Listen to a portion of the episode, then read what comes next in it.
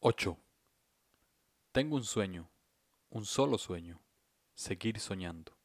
Soñar con la libertad, soñar con la justicia, soñar con la igualdad, y ojalá ya no tuviera necesidad de soñarlas. Martin Luther King.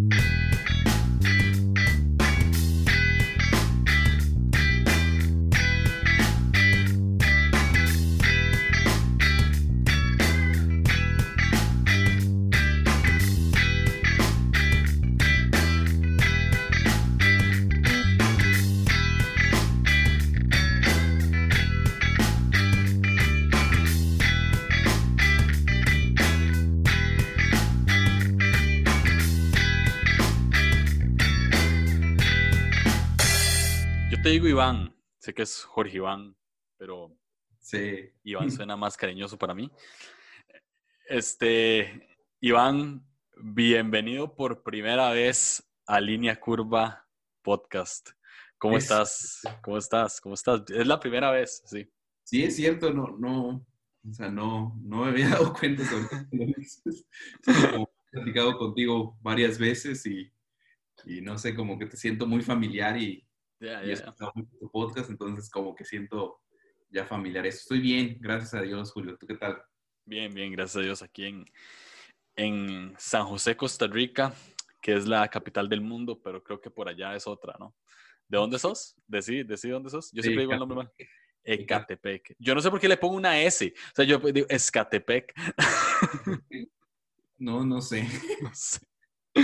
Este, qué- qué bueno, qué bueno verte. Eh, qué, qué bueno también saber que nos vamos a, a- a reencontrar pronto. Sí, Eh, ya, ya nos vimos una vez, estuvo muy cool. Para mi cumpleaños, mae. Lo, lo más random del mundo. O sea, nos conocimos y fuimos a celebrar mi cumpleaños. sí, y ahora vienes para, para Año Nuevo. Sí, Solo festividades voy yo. Decime Sí. cuándo, decime cuándo cumplís años y compro, compro boleto. Cumplo en junio, En pero bueno, mejor Estamos a tiempo. ir a Costa Rica en junio. Ah, ok. Dale, dale, dale, dale, dale. Aquí le damos. Este, bueno, vamos a hablar de, de Enneagrama, porque este podcast eh, se basa 50% en cosas que yo me invento y 50% en cosas que la gente se inventa llamada Enneagrama. Y aquí estamos eh, con un tema que, que nos apasiona bastante. Eh, a vos también te gusta bastante el Enneagrama. He- hemos hablado mucho de esto. Y sos un tipo 8.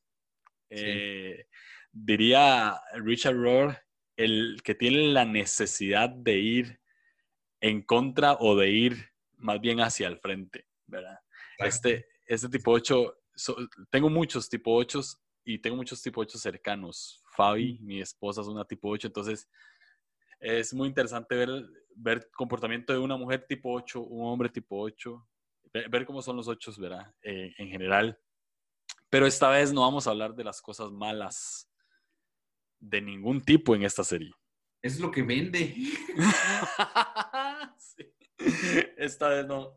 Esta vez vamos a hablar de las cosas buenas, eh, de, la- de las virtudes que tiene un tipo 8, porque libros están repletos, podcasts están repletos de, de todo un montón de cosas malas que tienen, pero quería tomar un tiempo porque mi esposa sabía y me dijo que lo hiciera, de hablar de las cosas buenas de todos los eneatipos. Y es muy bueno también hablar de las cosas buenas de un 8, porque 8 por lo general son... Estaba escuchando ahora el audiolibro de Richard. Rohr, el de Enneagrama, una perspectiva cristiana, y decía que los 8 por lo general son personas eh, rechazadas por los demás, porque tienen esta imagen como dura por fuera, ¿verdad? Como, como- no, no, no diría como arrogante, pero sí más bien como fuerte por fuera, como que intimidan, ¿no? Sí, y sabes algo, nos cuesta mucho cambiar esa imagen, muchísimo. Es prácticamente una tarea imposible, humanamente hablando, cambiar esa imagen. Sí, entonces, este, eh, pues aquí estamos para, para hablar de lo bueno y de, la- de las virtudes y demás. Que te, te esc- escucho como que suena tu celular. Sí, ya lo silencié. Eh, Gracias. Nada más era eso. O sea, ¡ping! Pensé que era el mío, pero no. El- hay, hay, programas de radio que así lo hacen, como que para que vayan llegar, notando que van en vivo todo. Ah, bueno. Entonces podemos decir que están llegando mensajes de WhatsApp y Exacto. Eh, eh, estos saludos que aparecen abajo, es, saluda a mi, a mi, a mi, crush. No. están mandando sus WhatsApps a línea curva para saludos. Exacto. Ven, eh, ¿por qué no te presentas antes de empezar? Porque hemos hablado y hablado y siempre se me olvida la presentación de la gente. ¿Quién sos? No, pues, pues bueno, soy, Iván, eh, tengo 29 años, estoy en Ecatepec, casado felizmente con mi maravillosa esposa Itzel, que creo que me está haciendo de cena, eh, porque justamente estoy... Yo, yo la veo aquí, yo la veo aquí, yo no sé si te está viendo. Pero no ha pedido su cámara porque creo que está haciéndome ahí una cena especial que le solicité. Entonces, eh, pero estoy casado con la mujer más increíble del mundo, ya que estamos hablando de Enneagrama, ella es un 9, eh, y, la verdad es que he aprendido demasiado, demasiado de, de, ella, de ver el mundo como, como otra persona lo ve. Y digo, hablando otras cosas de mí también, pues trabajamos en la iglesia, eh, con mis papás, con un grupo de jóvenes, nos dedicamos mucho a eso, me gusta mucho, me apasiona mucho leer, enseñar, eh, todo ese tipo de temas como que, que, creo que tenemos en común contigo, Julio, eh, lecturas, todo eso, es, es, me apasiona mucho y, y, no, no sé, o sea, creo que estamos aquí para, para aprender, para compartir. Soy un 8, de una vez les digo que cometí y cometo muchos errores. Eh, tengo muchas malas experiencias con mi temperamento, entonces creo que eso hace hace divertido, cuando te, te aceptas, hace un poco más divertido el camino, hace un poco más llevadero el camino. Muy bien, muy bien. Eh, a pesar de, de todo, de, del temperamento, ¿verdad? Que generalmente los ocho es un poco fuerte, que ni siquiera lo hacen de manera intencional. Me explico, o sea, su, intención no es herir a la gente. Eh, a pesar del temperamento, a pesar de cómo se ven por, por fuera, ¿qué cosas te gustan de ser ocho? Sí, a, mí me gusta mucho el, no ser ofendido, por ejemplo. Ah, qué bueno eso. el no ser tan sentido. O sea, de verdad, tengo mucho conflicto con la gente que es sentida, con la gente que se guarda mucho las ofensas, porque a mí me da la impresión que quieren ser el centro del mundo por mucho tiempo. ¿Me explico? Cuando alguien se guarda una ofensa varios días, para mí es como que quiere ser el centro del mundo tantos días. Como ocho, a mí me gusta que no me ofendo tan fácilmente, de verdad. O sea, de verdad, eh, no sé, puedo aguantar carrilla, puedo aguantar esto, puedo aguantar el otro, pero más allá de carrilla o de cosas así, como que cuando son temas serios, vamos a decirlo así, soy alguien que puedo liberar rápido y he aprendido con el tiempo eh, a liberar de una manera más sana, eso sí, más saludable, como las tensiones que se puedan generar con la familia, con amigos, en la iglesia. Entonces trato de no prolongar tanto mis, mis dilemas emocionales y eso me ha ayudado bastante. Ah. bueno. Muy bien. Eh, ¿Qué virtudes puntuales crees tener? Vos, no, no necesariamente como ocho, sino como Jorge Iván García Gómez.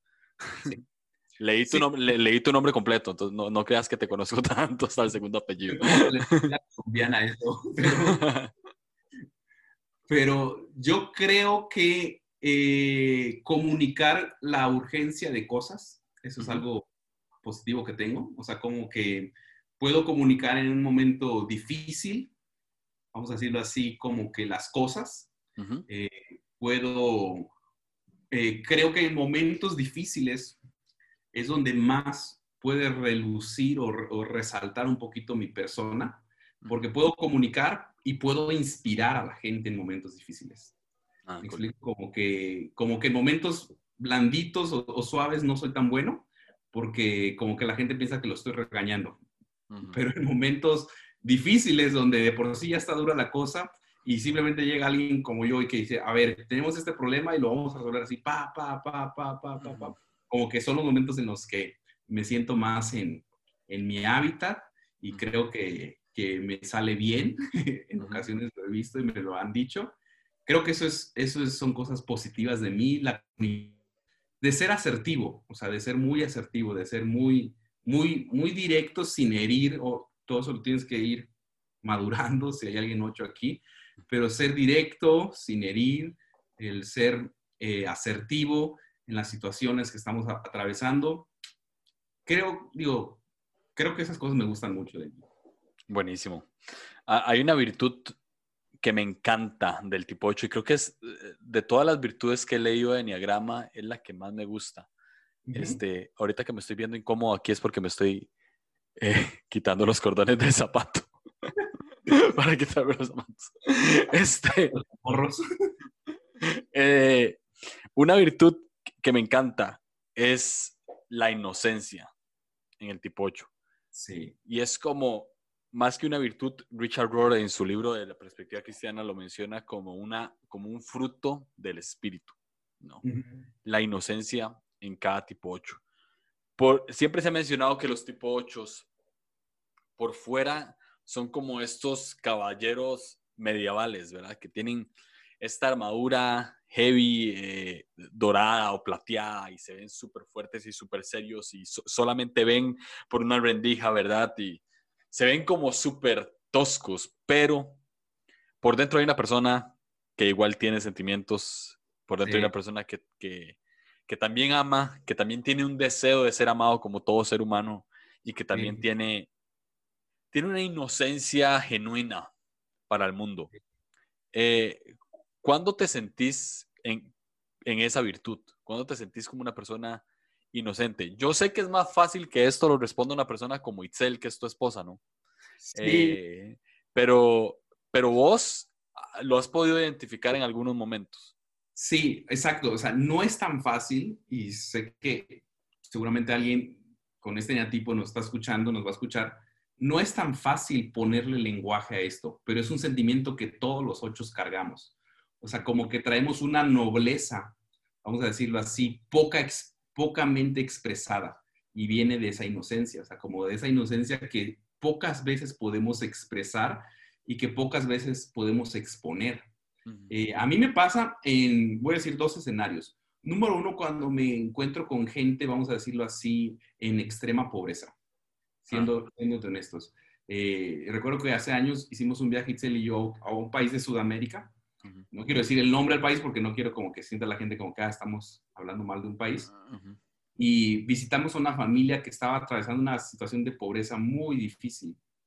Y esa noche esa familia nos invitó a cenar y, y, wow, fue, o sea, nos dieron lo mejor, pero tú sabías el sacrificio con el que lo estaban haciendo, ¿no? Sí. Y recuerdo que yo llegué en la noche donde nos estábamos hospedando, aparte, curiosamente nos quedamos en la zona más padre de la ciudad pero no porque teníamos el dinero, sino porque pasó algo muy chistoso ahí que Dios nos regaló. Y yo llegué así como que fui a un lugar así y luego llegué a un lugar así muy bien y yo me sentía muy mal y yo le dije, no puedo dormir, o sea, no puedo pensar en, en lo que está pasando esta persona. Entonces, cuando, cuando veo la debilidad, veo la, la, vulnerabilidad de otras personas, creo que esa inocencia en mí me despierta. Y te digo, ¿sabes por qué? Porque yo de niño pasé mucha pobreza o yo pasé momentos así. Entonces, me evoca esos sentimientos cuando tuve mucha escasez. ¿Me explico? O sea, como que me evoca esa fragilidad que todavía cargo y que la siento y que digo, wow, yo sé lo que se siente, es feo, es difícil.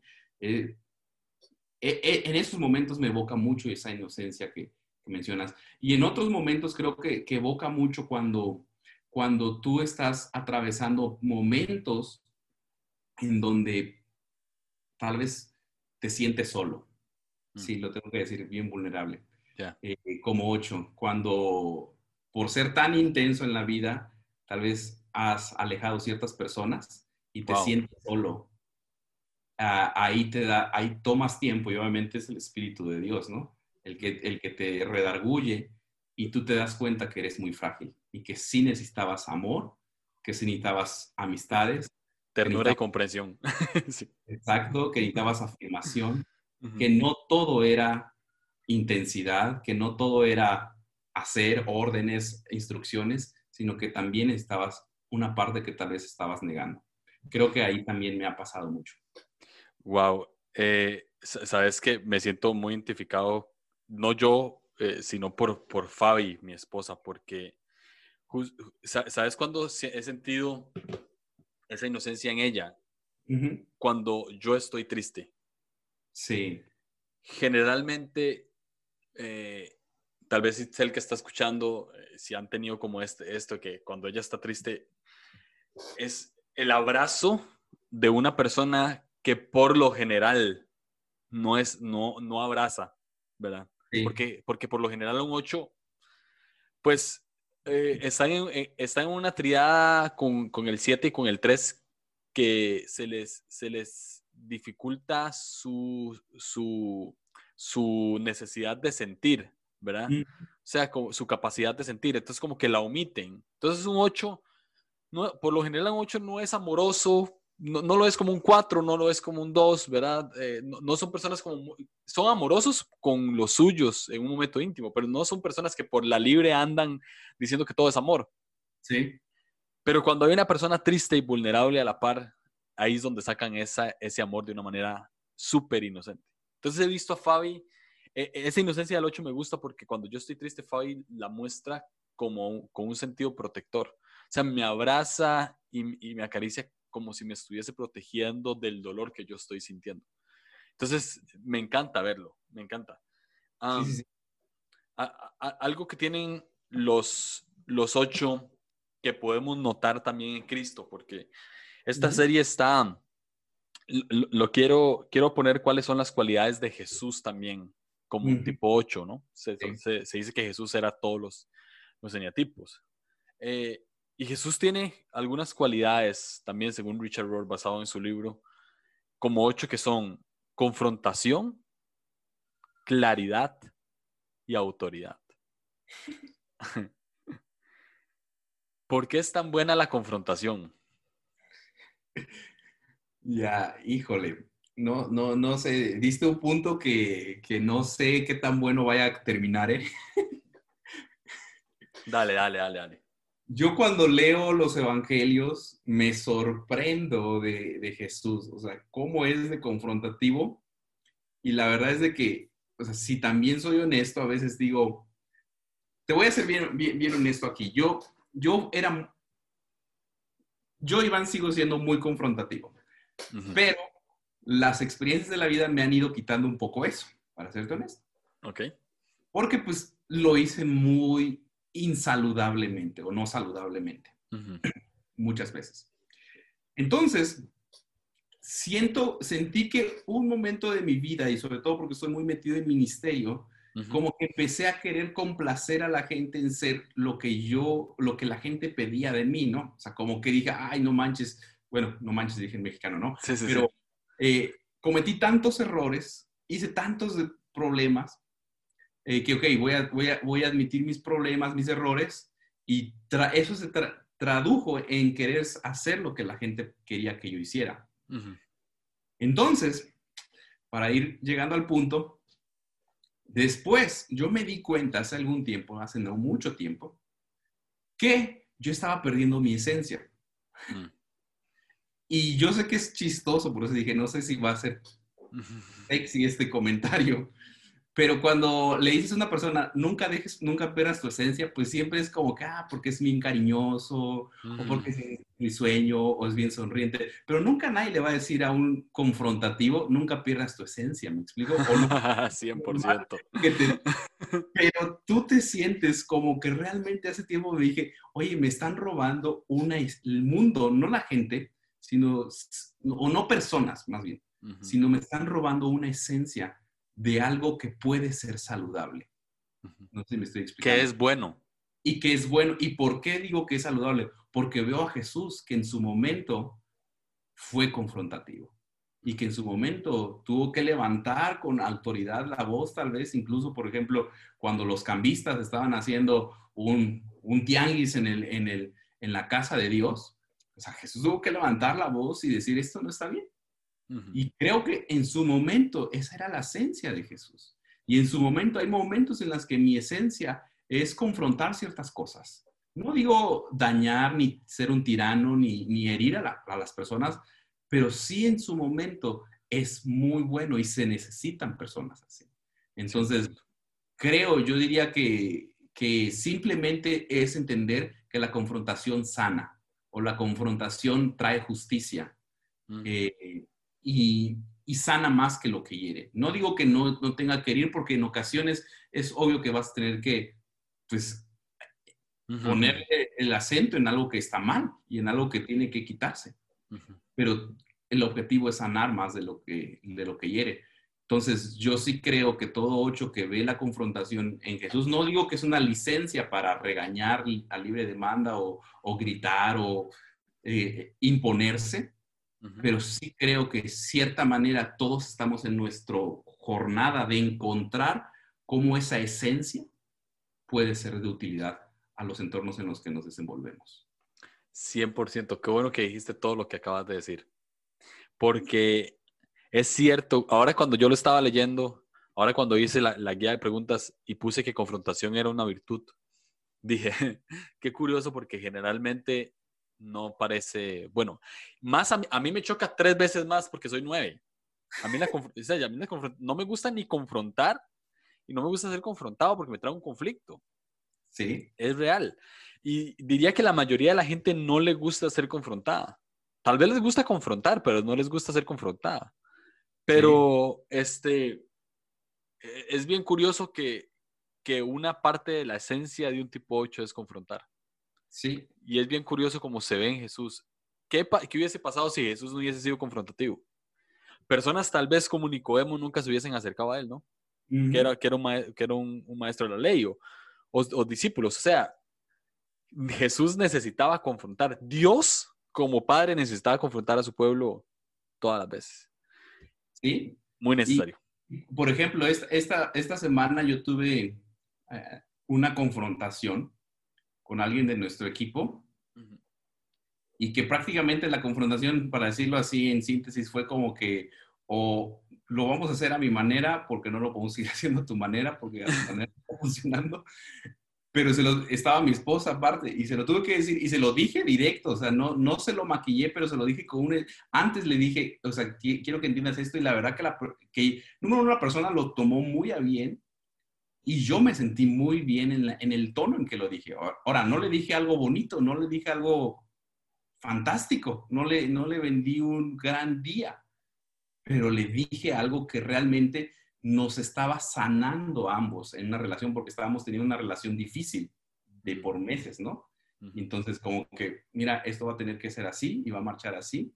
Ahora, no con una, tal vez lo dije nada más resumí, con, con una, un espíritu, un ambiente más bien, en el que, ok, vamos a ponernos de acuerdo para lo que viene. Eh, y, y, creo que cuando lo logra, se logra hacer, eh, también también otro, otro tema, cuando confronto, porque ahí estaba confrontando a alguien que vamos a decirlo así, que, que, que, trabaja junto conmigo y que en, ese, en, este caso yo soy su jefe. Pero también me ha tocado confrontar a gente que es mi jefe. O sea, y, y por ejemplo, eh, sé que tal vez nunca lo va a escuchar, entonces hace, hace días entré a un trabajo nuevo y le tuve que decir a mi jefe, que es mi suegro, que el que me estaba dando estaba muy bajo. Entonces también, o sea, también tuve que decirle, o sea, o sea, le dije, oye, me están pagando esto. Me dijo, si tú fueras, me dijo, si fuera yo, tú ya me hubieses dicho que le dijera algo. Le dije, ok, voy a hablar con él. Y la verdad es que mi suegro es alguien que sí me impone. Entonces tuve que hablar con él y decirle, oiga, mire, la verdad es que así no va a funcionar. Porque está, o sea, pero, o sea, lo que estoy tratando de decir es como que sí hay momentos en los que vas a necesitar usar ese, esa esencia que Dios dejó en, ti. Ya, 100%, y no hay que tener miedo a eso. Con la confrontación también viene otra cualidad que Cristo tiene y es claridad. Porque una cosa es confrontar, eh, confrontar por confrontar y no saber ni siquiera lo que estás diciendo, ni siquiera lo que estás regañando y ni siquiera lo que estás reclamando. Pero otra cosa es la confrontación sana viene con claridad. Decir las cosas claras y que se entiendan. ¿eh? Y el 8 tiene esto en su mejor versión y es que son claros a la hora de hablar y son claros a la hora de vivir, ¿no? Mm. ¿Cómo es esa claridad en tu vida? Sí, totalmente. Regreso al ejemplo que, tuve hace días con, alguien de nuestro equipo. eh, eh, esa claridad, ¿sabes por qué, cómo, por, por, qué procesamos los ocho la claridad? Porque decimos, bueno, si, si le doy mucho rollo antes, voy a tardar más en llegar al punto y voy a tardar más en, en, arreglar lo que va queremos arreglar. Entonces, digo, me va, le voy a ayudar más a esta persona si le soy clara, claro, y voy a ayudar más al ambiente o a la relación si soy claro, y, tal vez podemos resolverlo más pronto. Entonces, yo creo que la claridad es por eso. Ahora, también eh, la claridad es de, un 8 es, es como delimitar bien claro los términos del juego en todas las relaciones. O sea, como que, como que eso ayuda mucho. O sea, como eh, poner claro los términos en los que estamos jugando con, ciertas, con ciertas cosas, con ciertos límites o con ciertas relaciones. Eso puede ayudar mucho en las relaciones. Eh, tendría varios ejemplos aquí que dar. Eh, pues, por ejemplo, cuando, cuando una, una, parte de una familia se divorció y su otra familia, entonces nosotros pusimos ciertos límites de convivencia con esta persona. Eh, eso nos ayudó muchísimo a que la convivencia fuera más saludable, ¿me explico? o sea, como que, oye, tal vez al principio se, se, se, sintió un poco feo, como que, oye, mira, tal vez esto no va a funcionar para nosotros. Eh, o tal vez se, sintió así como que, ay, qué mala onda, nos están rechazando. Pero en cierto momento, y no estoy diciendo de, un espíritu de rechazo o nada anticristiano, no, no puedo dar detalles, ¿no? Pero en cierto momento, esos límites facilitan la relación a la larga. Entonces, la claridad creo que facilita mucho las cosas cuando, cuando, cuando es... Efectiva.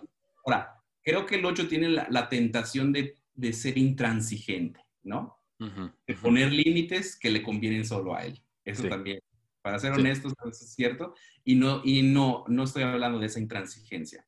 Estoy hablando de, de la claridad que facilita las relaciones en todos lados y que uno pone su parte y también las otras personas ponen su parte. 100%. Otra virtud o otra cualidad de Cristo como tipo 8 es la autoridad. Obviamente, 100% claro que la autoridad viene más que todo de un tipo 8 porque es la persona que puede confrontar de manera clara y, y el 8 siempre va hacia el frente. Son líderes natos, sí o sí son líderes natos. Eh, ¿Cómo es un Dios? Suena muy feo decir un Dios autoritario, pero ¿cómo es un Dios con autoridad o un Jesús con autoridad? ¿Qué ejemplo, ¿Qué ejemplo bíblico se te viene a la mente de los evangelios de un Jesús que pone autoridad como un tipo 8? Digo, podríamos hablar de cuando calma la tempestad, ¿no? Y que los discípulos dicen, eh, ¿quién es este que tiene tanta autoridad que a unos más le obedece, ¿no? Pero ese está muy bonito, o sea, ese está muy, muy, muy, romántico, aunque todos, ay, sí, ahí, ahí aplaudiremos a, Jesús con autoridad, ¿no? Pero, pero tal vez uno, uno, tal vez un poquito difícil de entender es cuando el, el endemoniado gadareno, Jesús le saca a los demonios, se los pone a los cerdos y se desparrama, ¿no? Como que, que como ¿por qué usó la autoridad así Jesús, no? O sea, como, que a veces no es tan fácil comprender la autoridad. Y te soy honesto, la autoridad creo que es el, la cualidad de las que acabas de mencionar que menos me agrada a mí. ¿Oh, sí? No me agrada tanto. Me agrada cuando puedo comunicar bien las cosas con autoridad. Por ejemplo, cuando doy un mensaje en la iglesia o no sé, en donde sea, y lo puedo predicar con autoridad de que ok, esto es algo que Dios quiere hablar a tu corazón hoy. Y con esa autoridad que, se combina con empatía y que llega al corazón y llega a las personas, eso me agrada. Pero no me agrada porque la autoridad sí, la verdad, como no sé, creo que tú eres fan también de The Office, como cuando preguntan a Michael Scott como que quiere ser amado o temido y él dice, quiero ser las dos cosas, ¿no? Pero es que a veces no las dos cosas. Entonces, cuando tienes, cuando toda la vida te relacionan con autoridad, a veces no te van a relacionar tan fácilmente con amor, mm. con, cariño. ¿Me explico? que, ha sido, que ha sido un problema de nuestra mente también religiosa, ¿no? O vemos un Dios de amor o vemos un Dios con autoridad, pero realmente toda autoridad sana viene con amor. Sí, totalmente. A mí me encanta ver que Jesús es un cordero y es un león. 100%. O sea, es un cordero con el que podemos acariciar y disfrutar la tarde, pasarla bien. pero es un león furioso cuando se trata de, de, de, la justicia, cuando se trata de, algo que tiene que cambiar. Es un león. Y el Evangelio también es un león y tiene que llegar a las, a las comunidades de este mundo como un cordero y como un león. 100%. Es la combinación perfecta, ¿no? Sí. Creo que ese ejemplo de cordero y león es fácil, un buen ejemplo de tipo 8. Es su virtud de inocencia dentro de un, un león, ¿no? Que se va por todo. Ocho son líderes, ocho son eh, externamente se ven fuertes, y realmente también por dentro muchas veces son fuertes emocionalmente, eh, mentalmente. Eh, ahora, Dios como ocho, si hay que ponerle un, si hay que taguearlo, sería como un Dios poderoso. Dios es poderoso y se, y se le ve como un tipo 8. Ahora, hay un símbolo que, que Richard Rohr eh, pone, hay, hay varios símbolos, ¿no? Eh, Richard Rohr en su libro de una perspectiva cristiana nombra países que son tipo 8, colores que se pueden asociar con un tipo 8, es muy interesante, eh, animales que se pueden asociar con un tipo 8, pero con vos quiero eh, utilizar el, el, símbolo de país porque, me, porque me llamó muchísimo la atención el símbolo de país. Interesante, no sé, no sé cuál es. Había uno, pero no voy a hablar de este. Estaba España como símbolo de país, hay que profundizar más. Pero este me gustó, naciones oprimidas. Salen como tipo 8. No menciona, no menciona cuáles como en, el resumen, pero claramente podemos eh, hablar de miles de naciones oprimidas, probablemente muchas en Latinoamérica, muchas en África, que han sido naciones oprimidas son tipo 8 por una razón y es porque por medio de esa injusticia salen a flote con autoridad y van hacia el frente y buscan que se haga lo justo. Eh, y creo que Dios, yo entiendo que Dios es un Dios de todos, pero yo estoy también convencido de que Dios tiene un afecto muy especial por los oprimidos. Sí. Y creo que eso viene de su, de su lado 8. Em, ¿Qué sentís vos cuando sabes que existe gente oprimida. Sí, no, no, no, totalmente es de las cosas que más, más, más aborrezco, que más, la verdad es cuando, cuando conozco gente, vamos a decirlo así, cercana o historias cercanas, eh, la verdad es que yo quiero correr y hacer algo y cambiar el mundo y, y quisiera, no sé, en ese momento tener la influencia de Justin Bieber y con un, con un tweet hacer que, alguien resuelva ese problema.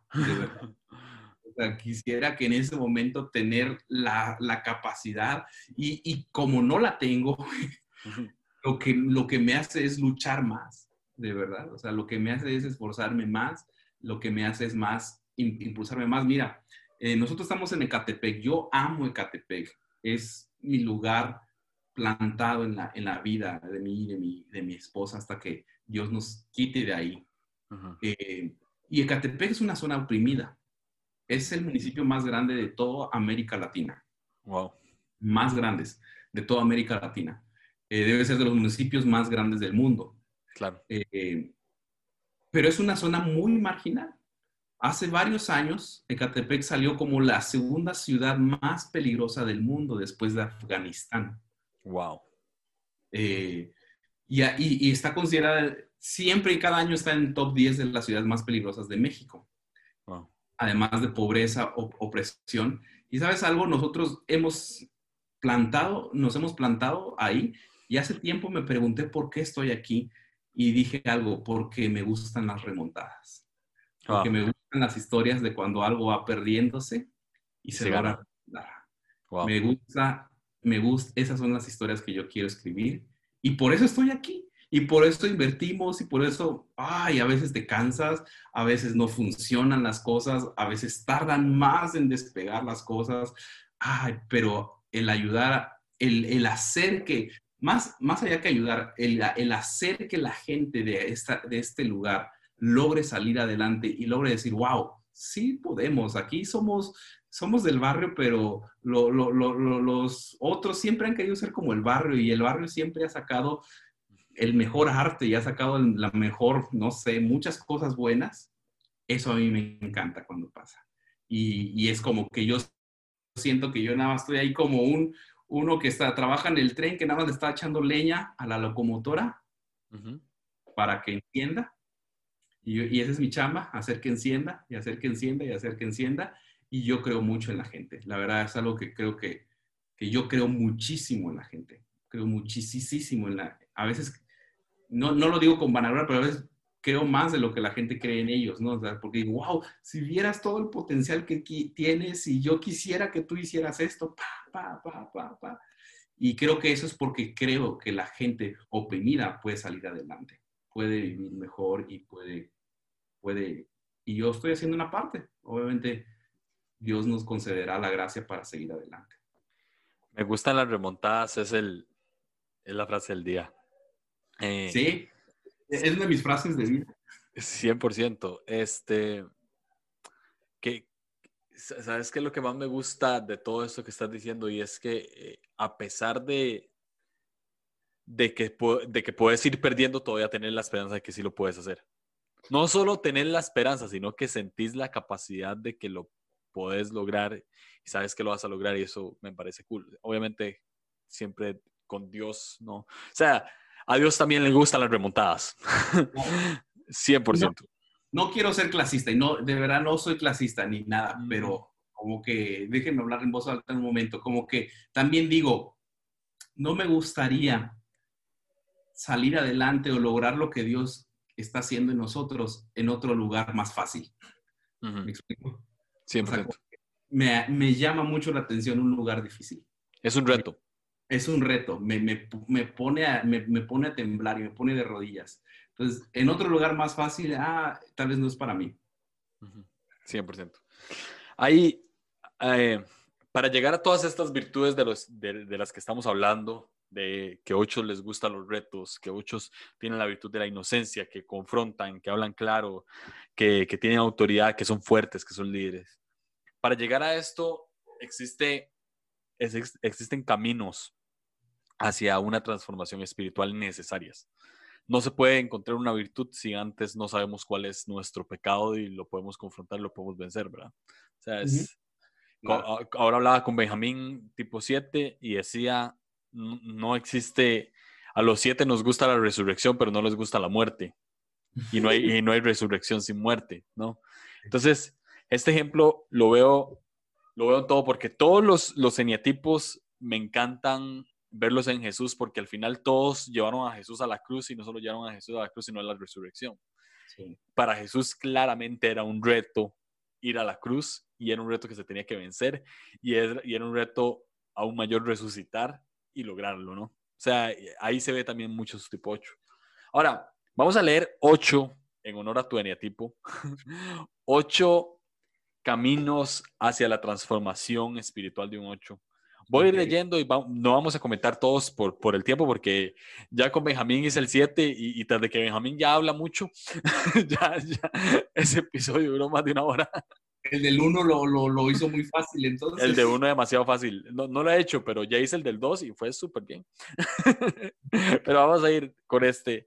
Vamos leyendo algunos. Dice, muchas veces tu intensidad y tu deseo insaciable toman la delantera. Pídele a un amigo que te avise cuando te excedes o muestres comportamientos extremos. Recuerda, moderación, moderación, moderación. ¿Qué opinas de este? No, totalmente de acuerdo. Total, totalmente de acuerdo. Vivimos la vida intensamente y la verdad es que tú lo dijiste al principio, no, nos damos cuenta que así vivimos la vida. es normal vivir la vida intensamente. O sea, no es como que un día nos presupuestamos a vivir así. No, es que todos los días amanecemos con ese chip de que hay que vivir intensamente. Entonces, cuando alguien más no está dando esa misma intensidad, para nosotros como que, ¿qué pasó? Eh, ¿Dónde nos perdimos o de qué se trataba? Y necesitamos gente como mi esposa que nos recuerde como que hey, pero tal vez estás, estás yendo muy tenso en esto, tal vez te estás equivocando. Eh, tengo, tengo dos amigos muy, muy claves en esto, mi esposa y un amigo que se llama Roy también. y, y, con mi amigo Roy, o sea, y con Itzel, cuando estamos, porque en ocasiones hacemos eventos o actividades y, y, eventos en los que se mueve mucha presión. Yo siempre les digo como que, mira, necesito que en el momento en el que yo me esté excediendo, tú me pares. pero de verdad me pares. Yo te voy a obedecer, yo te voy a hacer caso, pero necesitas pararme si yo me estoy excediendo en algo. Y creo que es una de las cosas que, que, ayuda, que ayuda bastante. 100%. Ahí se puso, creo que yo soy esa amiga, definitivamente. Para recuperar un poco de la inocencia de tu infancia, cuida de tu niño interior y hazte amigo de él. Ya lo sé, no tienes tiempo para este tipo de cosas, pero es de gran ayuda. Sí, sí. Sí, yo, yo hace años pensaba que como que, ay, no voy a perder tiempo en esas cosas, pero, pero poco a poco, en cierta manera, no quiero sonar, no sé, raro, pero los golpes de la vida poco a poco te van haciendo ver que sí, sí necesitas tener esos, esos espacios. Ten cuidado con los pensamientos que dividen las cosas en blanco y negro y evítalos. El gris también es un color. Ese sí es difícil de aceptar. Muy bien. Pero es cierto, es cierto, pero es difícil de aceptar. Muy bien. Expande tu definición de fortaleza y valentía e incluye en ella la vulnerabilidad. Arriesgate a compartir tu corazón, porque es parte de lo que hemos venido hablando. ¿no? Sí, sí, totalmente. Es, es, muy saludable, sana mucho, sana mucho el ser vulnerable como, como ocho creo que para este, para este punto es bueno que todos recordemos, eh, y más un tipo 8, eh, que seamos cordero y león, ¿no? Como Jesús es. Creo que esa es la, la mejor manera de resumir este punto. Claro. Recuerda, tiendes a actuar de manera impulsiva. Es, abro, abro comillas, preparados, listos ya. Y no ya listos, preparado. Sí hay que prepararse, hay que estar listo y hay que darle. Totalmente, total. En eso estoy totalmente de acuerdo. Lo he aprendido, lo he aprendido y es, es muy saludable. Porque, porque cuando llega y cuando llega el momento de, si primero preparados, listos, ya toda la intensidad que tenemos va a funcionar mejor. Va a funcionar mejor si respetamos el proceso. 100%. Este. Ese me da risa porque se lo paso diciendo a Fabi y aquí lo estoy viendo. Dice, no eres el dueño de la verdad, Iván. en medio de la batalla, detente un segundo y pregúntate, ¿y si no estoy en lo cierto? Repítelo cientos de veces por día. Sí, eso es cierto. Es muy cierto. Hace, tiempo, hace meses salimos como familia y, yo, o sea, fue chistoso, ¿no? Porque para mí, yo según yo no debato tanto. Ay, fijo, sí. me quedaron viendo así de, no, no, yo solamente doy mis opiniones. Nada más.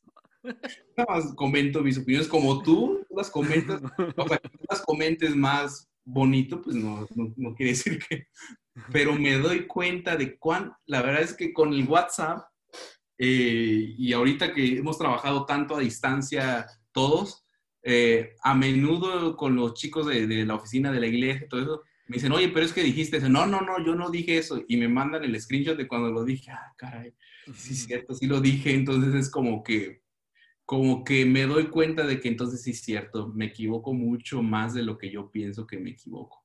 Wow, qué. Ay, me equivoco mucho más de lo que yo pienso que. Me ha dado un aplauso por eso. Gracias por reconocer esto. Muy bien. Este, un aplauso por, por, todos los ocho que dicen eso. Este, muy, muy acorde a lo que venías hablando. Tu tipo de personalidad es más grande e intensa de lo que tú crees. Lo que tú sientes como pasión para, lo demás, para los demás puede parecer intimidación Ofrece una disculpa sincera cuando las personas te digan que les has pasado por encima. qué bueno está esto. Sí, totalmente. Está bueno. Ahora, ¿sabes algo? El punto es de que no mucha gente se atreve a decirte que les pasaste por encima. No, no, no estoy echando la culpa a la gente. Estoy diciendo algo que nos ayudaría mucho a nosotros. 100%. Que nos dijeran, oye, ¿sabes qué pasaste por A mí me ayudaría mucho que me dijeran más continuamente cuando paso por encima de alguien. No mucha gente se atreve. Sí. Porque sí, intimidamos. Y es obvio. Cuando te lo dice, cuando te lo dice un, un familiar cercano, oye, pues es que no me atrevo a decirte nada porque siempre vas a tener la razón tú. Y si te lo digo, te enojas. Ah, y si te lo digo, te enojas. Pues sí, es cierto. Pero de, de verdad es de que cuando llegamos a un punto es necesario que nos los digan muy seguido. Y, y sí, sí, sí. Creo que, creo que al 8 no le cuesta ofrecer disculpas. No sé a todos, Ujú. pero cuando se convence de que está en el error. 100%. Por eso de la comunicación asertiva, de que somos asertivos, Ujú. creo que no es tan difícil el proceso como de admitir. Como El, que, el- el- el proceso creo que difícil para un 8 es, es decir, ok, cometí un error. Creo que es el- Exacto, pero exacto. pedir la disculpa no. Exacto. Una vez que lo ves, o sea, ok, no queda más. ah, Discúlpame, tienes razón. 100%. No cumplas siempre el papel de rebelde y no te enfrentes a las figuras de autoridad buenas. Ojo a esto. ¿Listo para esto? No son todos malos. Fíjate que en ese no tengo tanto problema. ¿Ok? No, no, nunca he sido como el. No sé, no, no, no, no, no. Sí lo, lo había leído antes y no, no, no tengo tanto problema con, con esa, con esa desconfianza. No sé. Aquí está mi esposa, no sé si, creo que no soy tan, tan problemático en eso. Ah, eh, Esto es, es, es interesante explicarlo. El 8 tiende a ver el mundo como hostil. Sí. Entonces, eh, algo que mi esposa dice mucho, y yo sé que va a escuchar esto y, y la voy a exponer un poco, pero eh, algo que dice mi esposa mucho es, existen buenas personas y malas personas. Entonces, cuando son buenas personas, uno los trata bien. Cuando son malas personas, uno simplemente las omite o los trata mal. Es, es muy curioso porque yo nunca he visto a las personas como buenas personas o malas personas. Yo, Julio. Tú los ves como personas. Yo lo veo como personas, pero es parte de la personalidad del tipo 8, de que todo es blanco y negro, de que existen buenos y existen malos, ¿verdad? Y generalmente la mayoría son malos para un tipo 8. Sí, sí, o sea, sí, sí entiendo eso, pero no sé, no, no me causa mucho conflicto en el hecho de que, como que sí soy un poco más de como que, pues, allá tu vida y allá la, la nuestra, y como que, como que no me gusta pelearme con gente que no me tengo que pelear. ¿Me Muy bien. Sí. Sí. Muy bien. Ah, viene la última. Ah, no juzgues a los demás ni te juzgues a ti mismo cuando compartan sentimientos tiernos. Es necesario amar, armarse de valor para bajar la guardia y mostrar tu niño interior. Ya lo sé, todavía odias esta frase.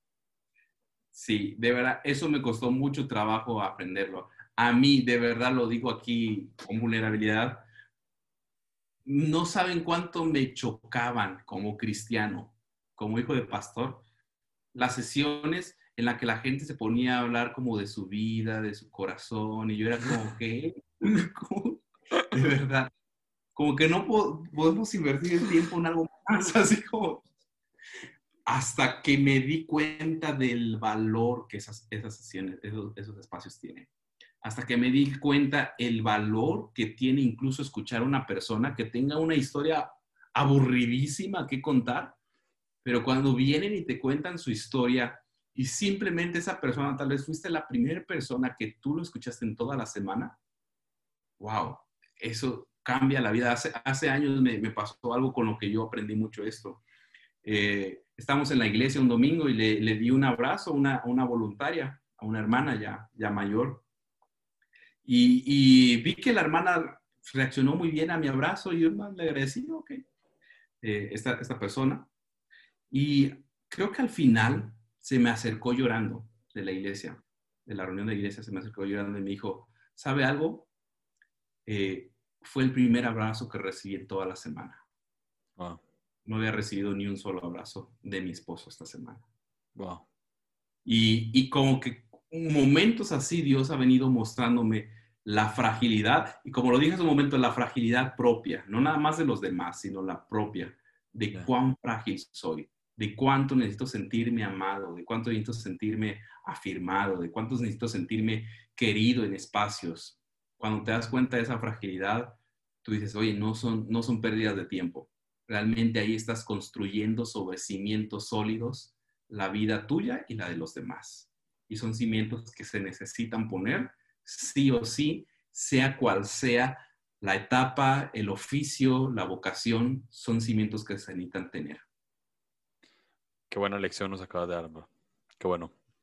Qué bueno eso. Ahora que, que dijiste que, que la gente contaba sus historias y vos como, ¿qué? ¿Verdad? Estábamos, acabamos de terminar de ver Toy Story 4 por primera vez, no lo habíamos visto. Muy bueno. Y como dicen los mexicanos, no manches, o sea, no sé si voy a spoilear a alguien aquí, más que todos los que están aquí porque estamos haciendo esto en vivo. Pero o sea, ya Goody no es amigo de vos. o sea, ya se separaron, bro, de por vida. No, ya no van a estar juntos. O sea, yo casi me puedo llorar con ese final y Fabi estaba como, o sea, ¿qué fue? O sea, yo estaba a punto de llorar y Fabi es como, siendo honesta, cu- cuando vos, a vos te dan ganas de llorar en películas, que es casi todo el tiempo, a mí me incomoda. o sea, no le gusta. Pero qué bueno es saber que todo lo que dijiste, ¿no? Eh, Cuando Sí. alguien saca su vulnerabilidad, qué bueno es saber que también construye la, la propia. La invitación de Dios, según Richard Rohr, a, cada tipo 8 es la misericordia y entre paréntesis pone verdad. Esta, esta misericordia eh, verdadera, esto que nos, que nos hace tener misericordia no solo por uno mismo, sino también por los demás, es la invitación que, que Dios nos hace. Y no solo dejarlo en nosotros, sino también dejar esa misericordia en manos de Dios, por todos, porque ocho, ocho tienden a, por lo general tienden a tener misericordia por algunos, pero no por todos. Y Dios es un Dios misericordioso con todos, ¿no? Claro. Este, ¿Cómo definirías la palabra misericordia y, y qué palabras finales puedes dar a todo tipo 8 que, que puede estar escuchando? Ya, wow. Creo que esto tiene mucho que ver, lo voy a asociar eh, con, con el tema de entender que eres hijo de Dios y que eres amado por Dios.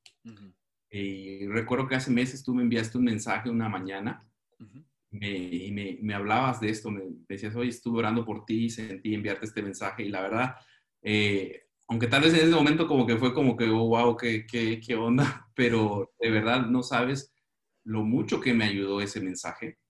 Te lo agradezco también aquí públicamente, Julio.